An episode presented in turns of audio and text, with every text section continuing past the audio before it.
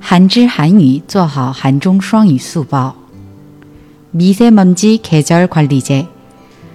정부는 작년에 이어 올해도 미세먼지를 줄이기 위해 계절 관리제를 시행하기로 하였다.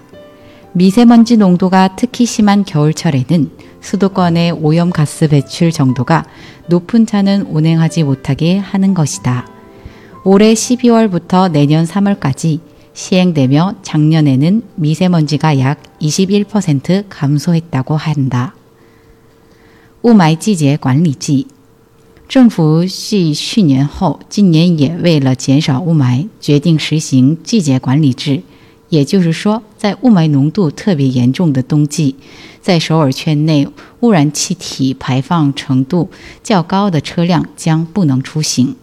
今年十二月至明年三月，雾霾减少了约百分之二十一。